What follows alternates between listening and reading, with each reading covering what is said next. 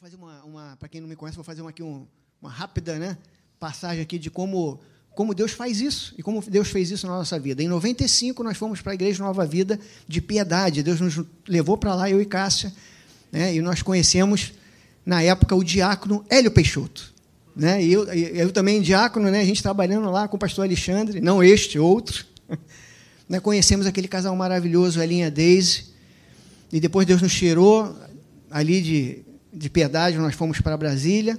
Foi a primeira vez que eu fui para Brasília. Depois Deus nos mandou para um outro país. Aí depois nós voltamos para o Rio de novo. Aí nós fomos para a Igreja Nova Vida da Sans Pena. Aí já com o pastor Hélio, né?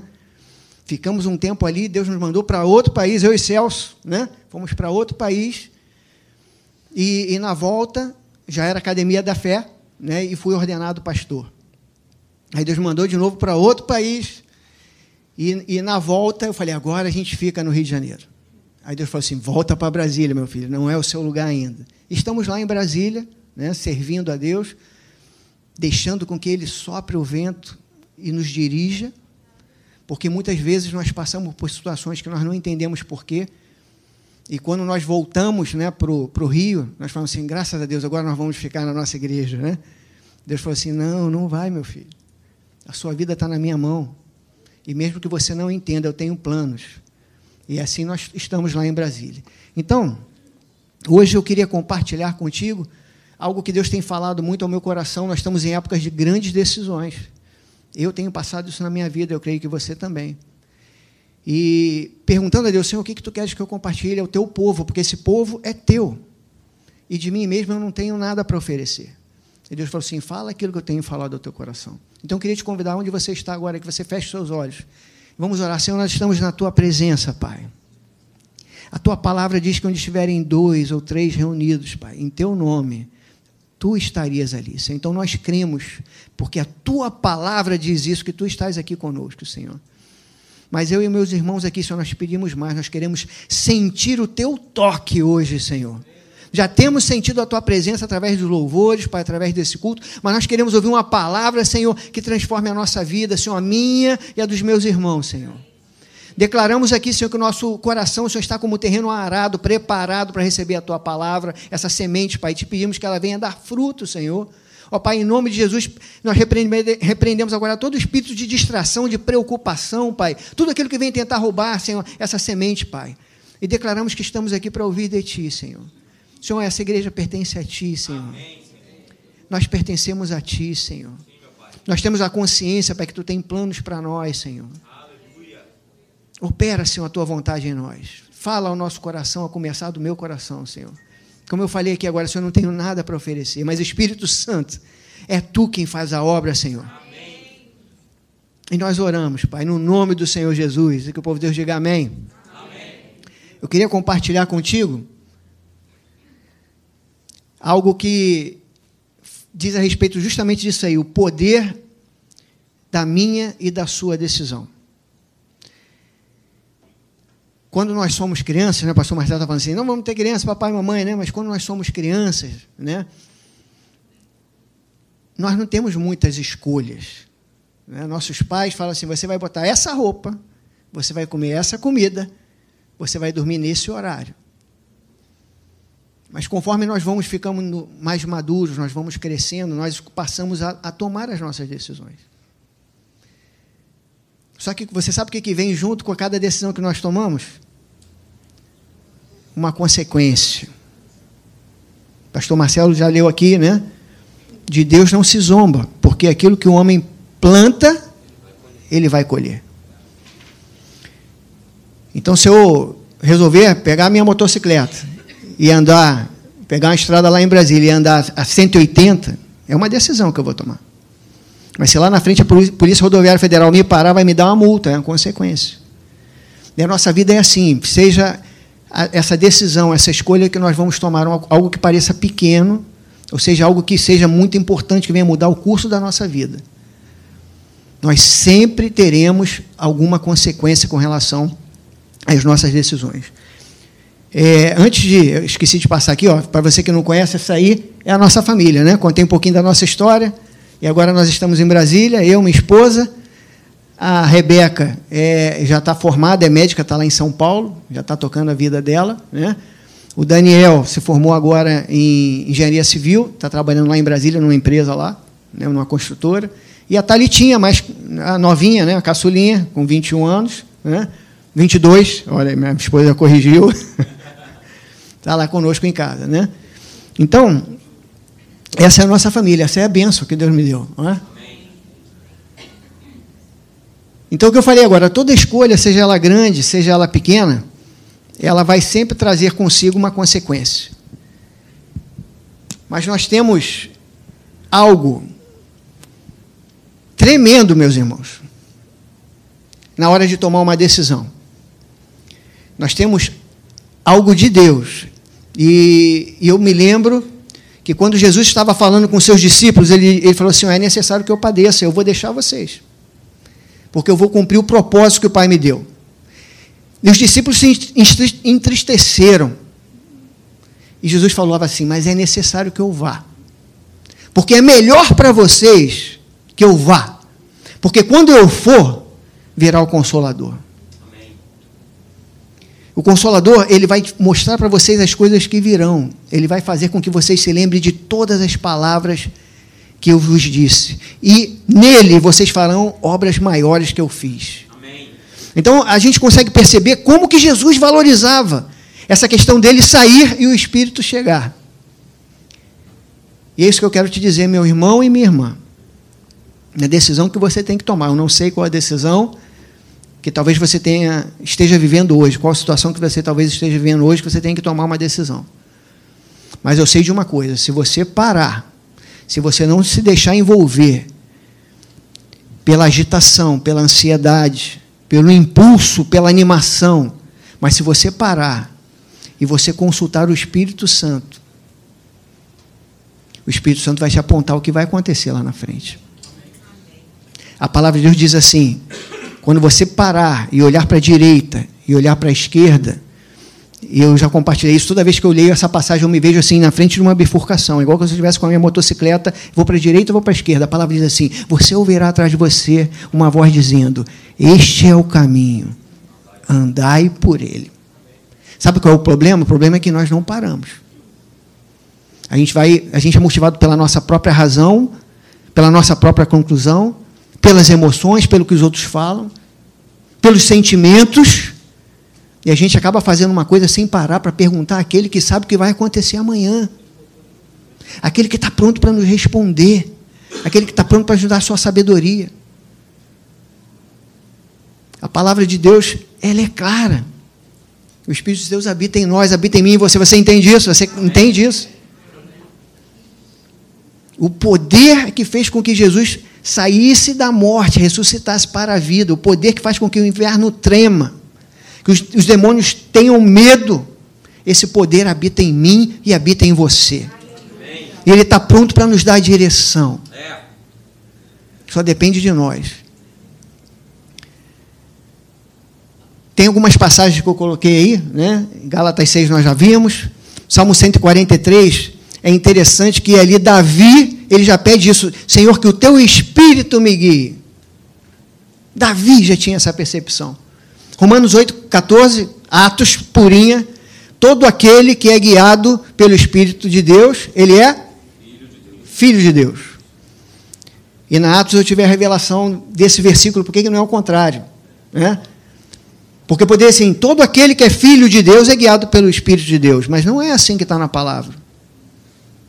A palavra de Deus diz que todo que é guiado pelo Espírito de Deus, este é filho de Deus. Por quê? Porque existem filhos de Deus que, infelizmente, não são guiados pelo Espírito de Deus.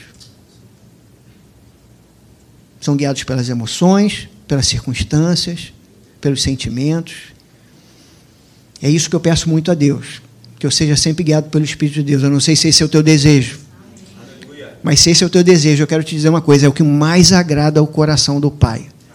Porque uma das coisas, meus filhos estão grandes, vocês viram aí, mas uma das coisas que mais agrada a mim e a Cássia é quando um filho chega e fala assim: pai, o que, que você acha que eu devo fazer?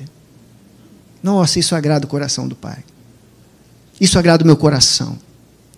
E Deus me falou assim: do mesmo jeito que você fica contente quando as suas filhas, quando seu filho vem te pedir uma coisa, uma orientação, assim é o meu coração, meu filho. Quando nós paramos para pedir a Deus uma orientação, o coração de Deus se agrada e ele aponta o caminho certo. Você pode não entender o caminho de Deus, mas é o caminho certo. Atos 13, 2 fala de, da direção do Espírito Santo no meio do, da igreja primitiva. Eu acho isso tremendo. O Espírito Santo impediu, o Espírito Santo separou Barnabé, o Espírito Santo dá a direção. E por que, que não faz isso hoje? Faz, depende de nós. Só depende de nós. E Colossenses 3,15. Seja a paz de Cristo. Olha aí. Você quer saber se você está caminhando? Né? Pastor Marcelo mostrou aquele livro, que aquele livro marcou a minha vida como ser dirigido pelo Espírito Santo. Você quer saber se você está caminhando na direção que o Espírito Santo te deu? Está com paz?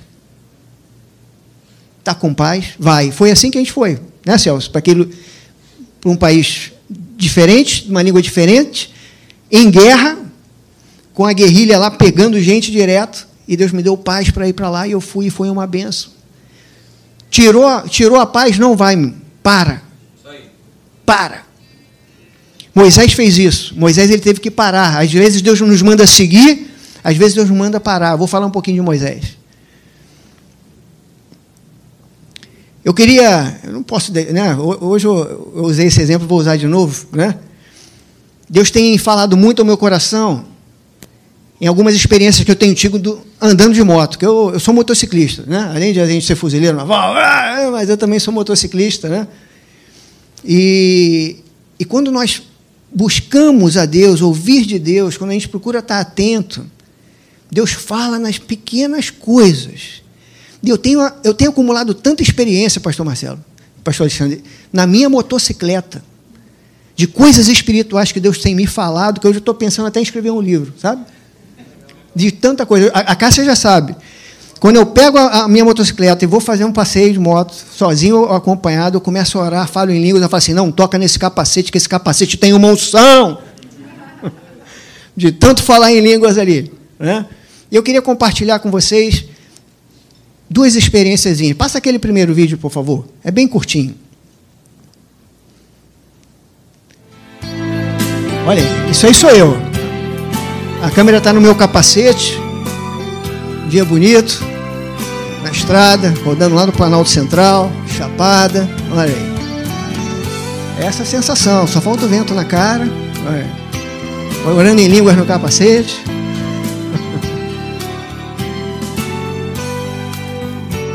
E uma das, uma das coisas que Deus me falou, sabe, andando assim de moto, é que a nossa vida tem que ser assim, aquilo que a gente ensina na Atos, a nossa vida tem que ser de progresso, de avanço.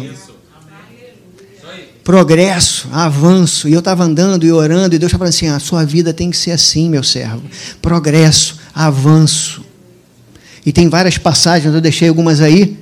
Deixa eu passar aqui o slide que eu esqueci de passar. Provérbios 14, 4, 18, fala de que a nosso, o nosso caminho, a vereda do justo, é como a luz da aurora. O que, que acontece? Que vai apagando? Não. Que vai brilhando. Né? E eu, eu lembro que a bordo, Celso e Marcelo, de um navio, aí quando eu estava embarcado, eu tive a oportunidade de ver um dia raiar no meio do mar, no alto mar. Eu não esqueço isso.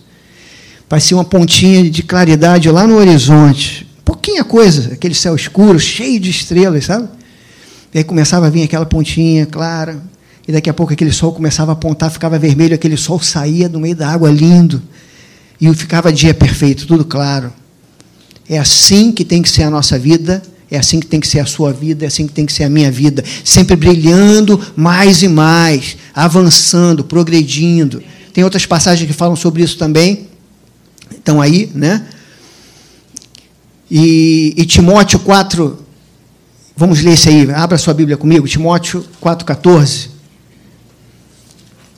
Filipenses 1,8 que está aí fala que o nosso amor ele deve crescer.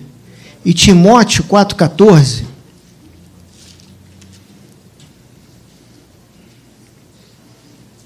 Quatro quinze, né? 4,15. É o conselho de Paulo para um pastor jovem de uma igreja grande. Você pode imaginar o coração desse pastor, a responsabilidade desse pastor. E Paulo dá conselho a Timóteo diz o seguinte: seja diligente nessas coisas, dedique-se inteiramente a elas, para que todos vejam o seu progresso. De novo, progresso, avanço. Nós, nós ensinamos muito isso na Atos, que os planos de Deus para nós são sempre de crescimento, de avanço, de progresso. Mas eu quero te dizer uma coisa, meu irmão. Você viu aquele videozinho ali bonito, né? A estrada, as nuvenzinhas bonitas. Uma vez eu estava conduzindo 12 motos. Eu era o primeiro ali da fila, road captain que chama, né? Então a gente tem todo um procedimento quando a gente anda lá na, em, em grupos de moto. E lá no Planalto Central é assim, né? Quando começa a chover, você vê a chuva lá chegando, né?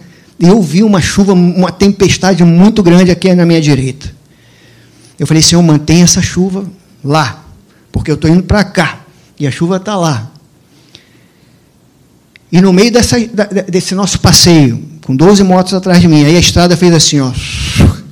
Quando eu olhei, eu estava indo para o meio da tempestade. Né? E nós entramos naquela tempestade, e o que era dia virou noite, e os pingos batiam na minha roupa a ponto de doer. E aquilo que estava sendo um passeio agradável, ficou um passeio mais tenso. Porque a água cobre o buraco e você não vê onde tem um buraco. A pista fica escorregadia. O barro que estava ali seco, ele vira lama. A responsabilidade aumenta, que eu tinha 12 motos atrás de mim. E por que, que eu quero te falar isso? Porque apesar da nossa vida, da nossa caminhada ser de progresso e de avanço, vão aparecer tempestades no meio. Vão aparecer tempestades no meio. Mas depois que nós passamos por aquela tempestade, eu vi um céu azul muito mais lindo do que aquele que nós tínhamos antes. E eu comecei a glorificar a Deus. E aí o Espírito Santo me falou assim: você vai passar por tempestades, mas eu vou te ajudar a sair delas. Porque na tempestade você aprende que você não é autossuficiente. Você aprende que você é dependente. Na tempestade você aprende que eu tenho poder. Na tempestade você vai ter experiências comigo. Mas você vai passar por elas. Você não vai ficar na tempestade. Eu não sei se você tem passado por alguma tempestade ou se você está numa tempestade hoje. Mas eu sei de uma coisa. A vontade de Deus para a sua vida é que você passe por essa tempestade. E quando você passar, você vai glorificar o nome do Senhor, porque Ele vai te mostrar a glória do nome dEle, o poder dEle na sua vida. Isso é importante a gente falar, sabe, pastor? Porque a gente fala muito da questão da gente caminhar em progresso, mas às vezes a gente fala, deixa de, caminhar, de falar que nós passamos por tempestades. Jesus falou: no mundo vocês vão ter aflições. Mas tem de bom ânimo. Ele venceu. E essa vitória é dele. É a minha vitória e a tua vitória. Amém? Mas eu queria compartilhar contigo uma outra experiência. O segundo vídeo aí, por favor. Isso aí foi um adestramento que nós demos para aqueles motociclistas que são novos, ainda inexperientes, né? De fazer o oito, de fazer o círculo fechado, de aprender a tombar a motocicleta sem deixar ela cair, né? tombar fazendo a curva, porque você tem que inclinar a moto, não tem como fazer uma curva fechada sem inclinar a moto. E durante esse adestramento que nós demos aí, Deus também falou no meu coração. E falou assim: é muitas vezes na nossa vida, em alguns aspectos, nós ficamos dando voltas, ficamos andando em círculos, e nós não saímos do lugar.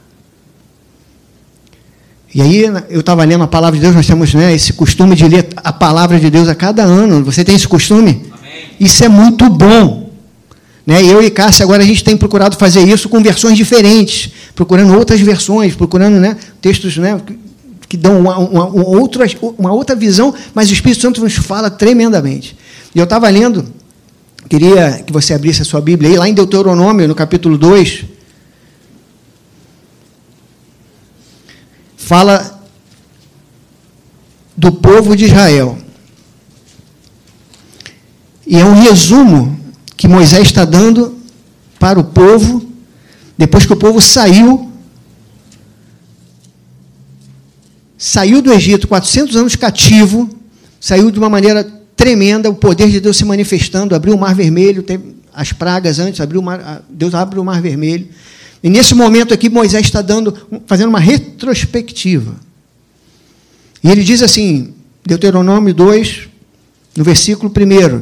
Então, nós demos meia volta e partimos para o deserto pelo caminho do Mar Vermelho como o Senhor me havia ordenado. Eles deram meia volta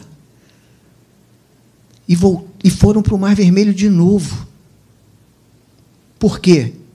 Porque os espias foram espiar a terra e vieram com uma mensagem negativa, sem visão espiritual, sem fé. E Deus fala assim: vocês vão voltar. Então voltaram como o, Senhor, é, o caminho do Mar Vermelho, como o Senhor me havia ordenado. E por muitos anos caminhamos em redor dos montes de Seir.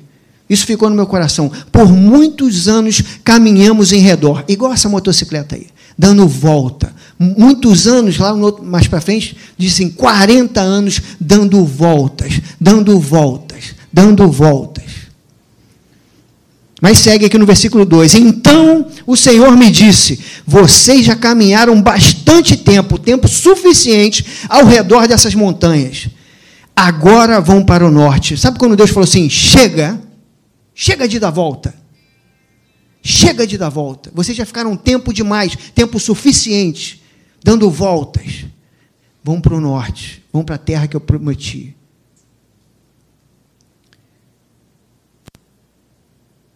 Lá em Números 14.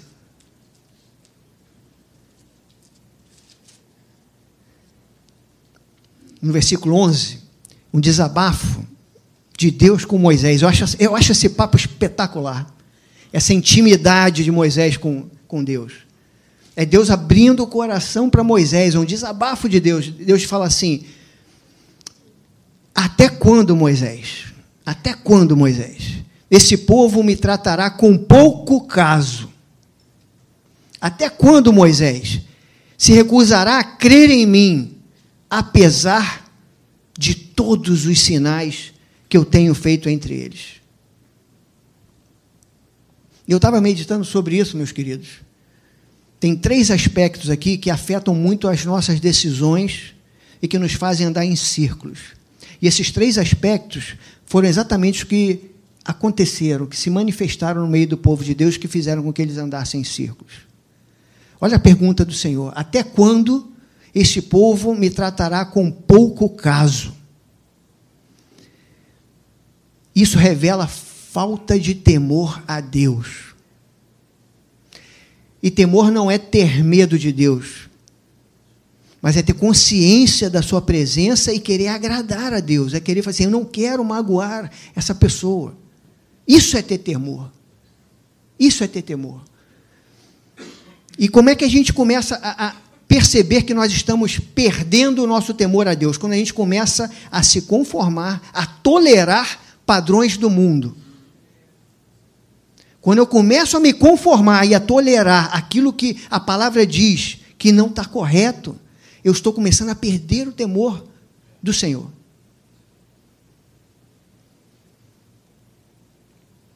Eu vou, vou falar aqui, pastor, né? vocês devem conhecer isso aí, devem viver essa situação, a gente tem vivido isso lá em Brasília também.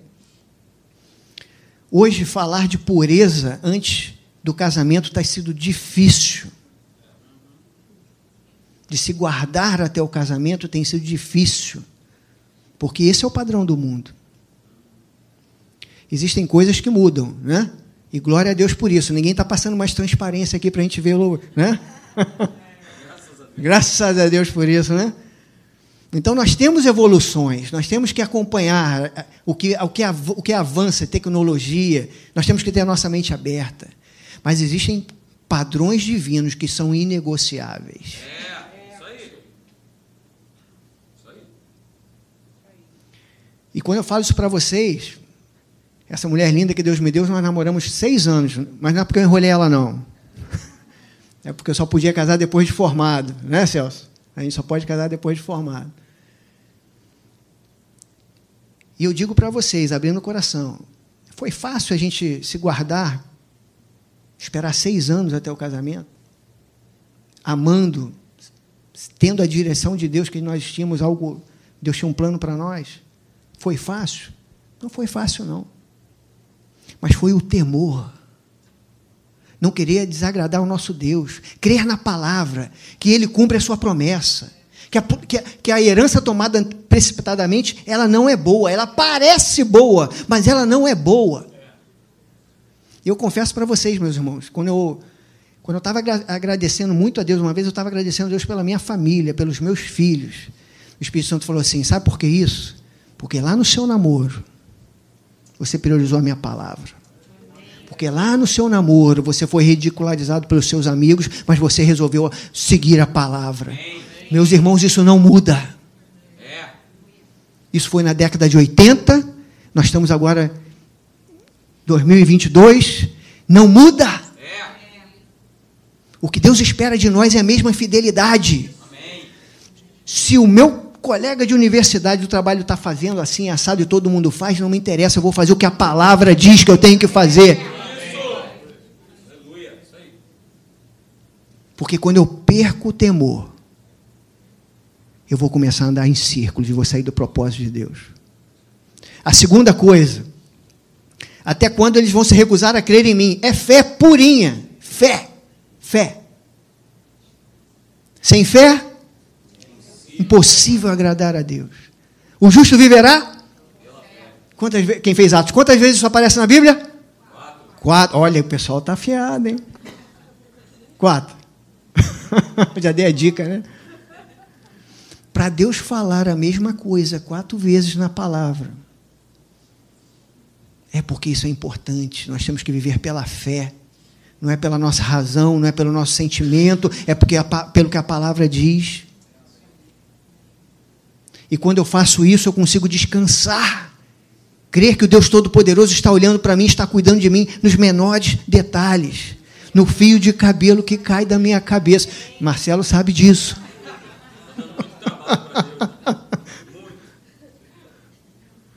Esse é o nosso Deus, queridos. Ele olha para o detalhe da nossa vida. Então posso descansar. E por fim ele fala assim: apesar dos sinais, sabe de que, que fala isso? Falta de visão espiritual. É o que eu estava compartilhando aqui. Quando eu vejo meu irmão aqui, meu irmão ali, Celso ali, eu vejo assim: Senhor, é a tua mão na minha vida. A gente começa a perceber que Deus nos guarda, que Deus nos livra que Deus está pronto para falar conosco. Às vezes a gente acorda de manhã tão, tão preocupado com um monte de coisa, já sai nervo, já acorda nervoso, brigando. Né? Nós temos que acordar agradecendo a Deus pela nossa vida. E uma coisa que eu tenho feito sempre, eu faço isso direto, sabe? É, é, não é para a glória do Senhor porque eu aprendi isso, não é para minha glória não. O alimento, o almoço que eu comi hoje não vai servir para amanhã, eu vou ter que comer de novo. E se eu não comer, meu estômago vai reclamar. Mas no nosso espírito, a gente deixa o nosso espírito passar fome. A gente se alimenta aqui na igreja e só vai abrir a palavra de novo lá no outro domingo. A palavra diz aquilo que nós fazemos com as, com as premissas, né? Aquilo, se a raiz for santa, todo o fruto é santo. Sabe o que é isso? É o início. A raiz é a primeira coisa que brota quando a gente planta. Nós falamos de, de plantar, de, de, de plantio para colher. A primeira coisa é a raiz. O que você faz com a primeira parte do seu dia? Eu e Cássia temos aprendido. Ler a palavra e orar. Ler a palavra e orar. Então, quando fala aqui de visão, né, visão espiritual, a gente só vai ter visão quando a gente estiver muito cheio da palavra de Deus, muito cheio da palavra, buscando a palavra, buscando a vontade de Deus. E Deus vai mostrar nas pequenas coisas, e nós vamos ter a visão espiritual de que aquilo é a mão de Deus.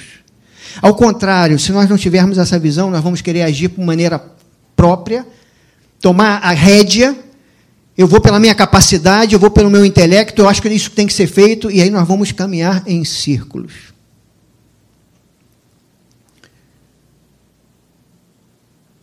E voltando à, à questão de. Vamos falar, não falando mais de motocicleta. Isso aí eu já falei, né? Voltando então um pouquinho sobre essa questão das decisões, e já concluindo. Moisés, ele tomou uma decisão importantíssima na vida dele, porque ele começou a andar em círculos. Mas em determinado momento ele resolveu parar e aí ele pôde seguir o que Deus tinha para ele. Eu queria ler com você, lá em Êxodo 18,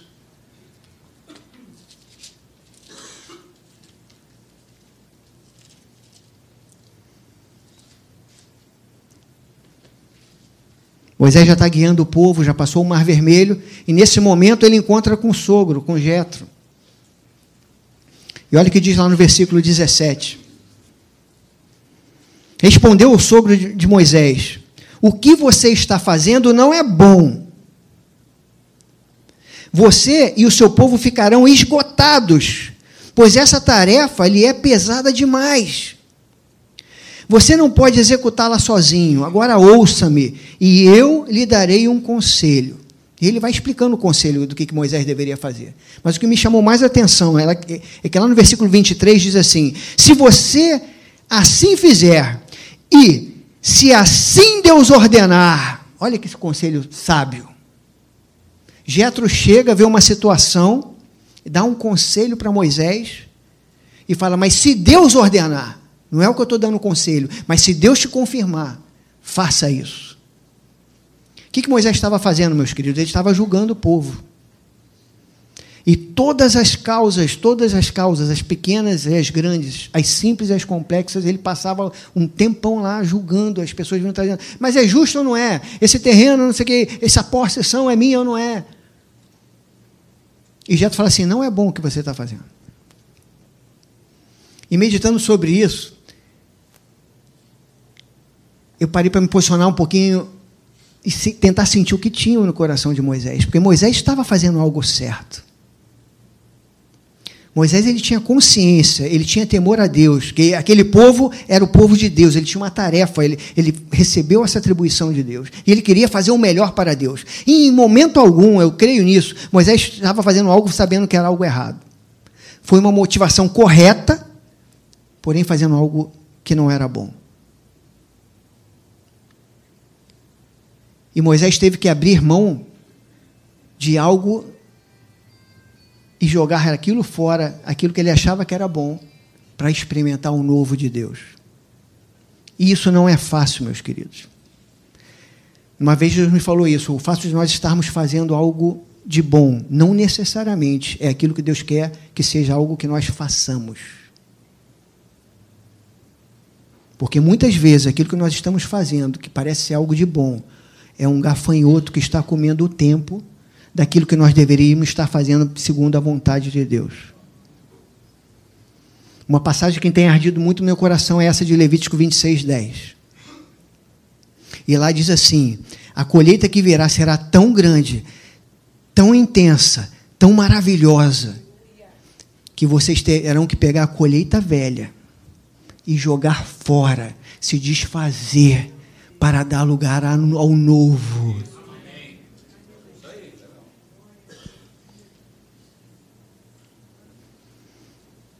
O que, que talvez você esteja guardando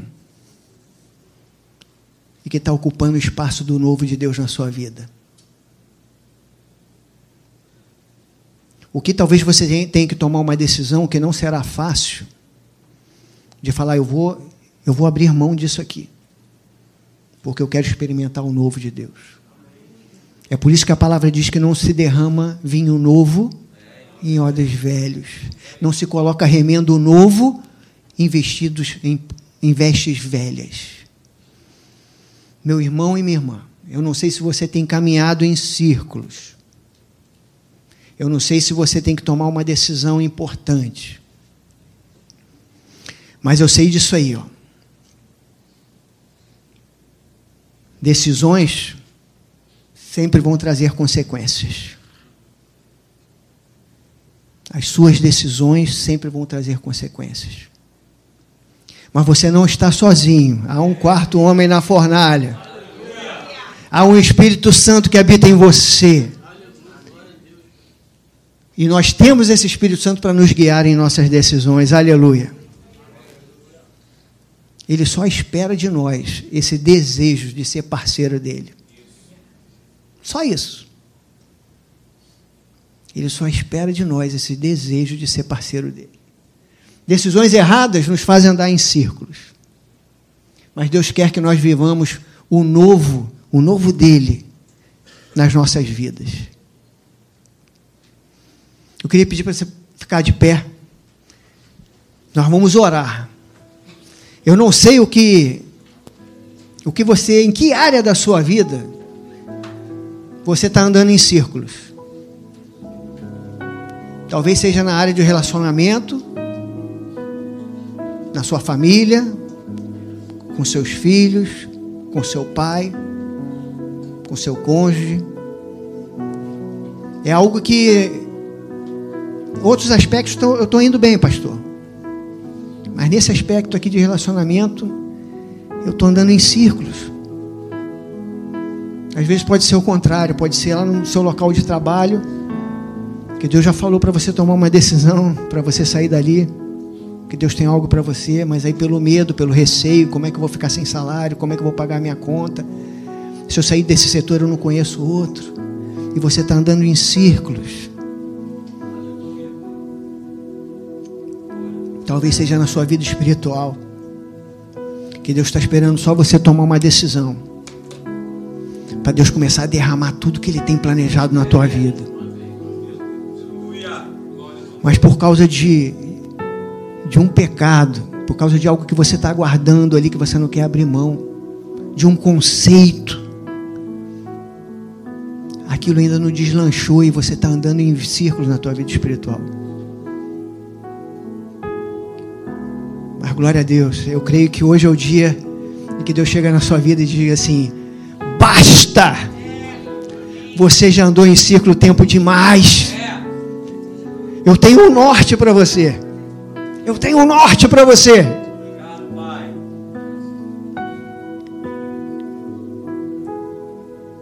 Se esse é o teu caso, eu quero te dizer que Deus te trouxe aqui hoje. Se o Espírito Santo está falando contigo, eu quero te dizer que hoje é o dia do basta. Hoje é o dia em que você deixa de andar em círculos, em que você avança para aquilo que Deus tem para você, onde você vai experimentar o novo de Deus. Vai exigir fé da tua parte. Vai exigir coragem da tua parte. Mas você vai experimentar o que você nunca, nunca experimentou até o dia de hoje. O Espírito Santo só está esperando esse teu desejo. É você abrir o teu coração e falar para ele assim: Espírito Santo, eu quero caminhar contigo. O Espírito Santo está aqui. O Espírito Santo está aqui. Mas hoje ele quer tocar o teu coração. Ele quer tocar o teu coração. Ele quer transformar. Ele quer tirar aquilo que precisa ser tirado para que entre o novo. Senhor nosso Deus.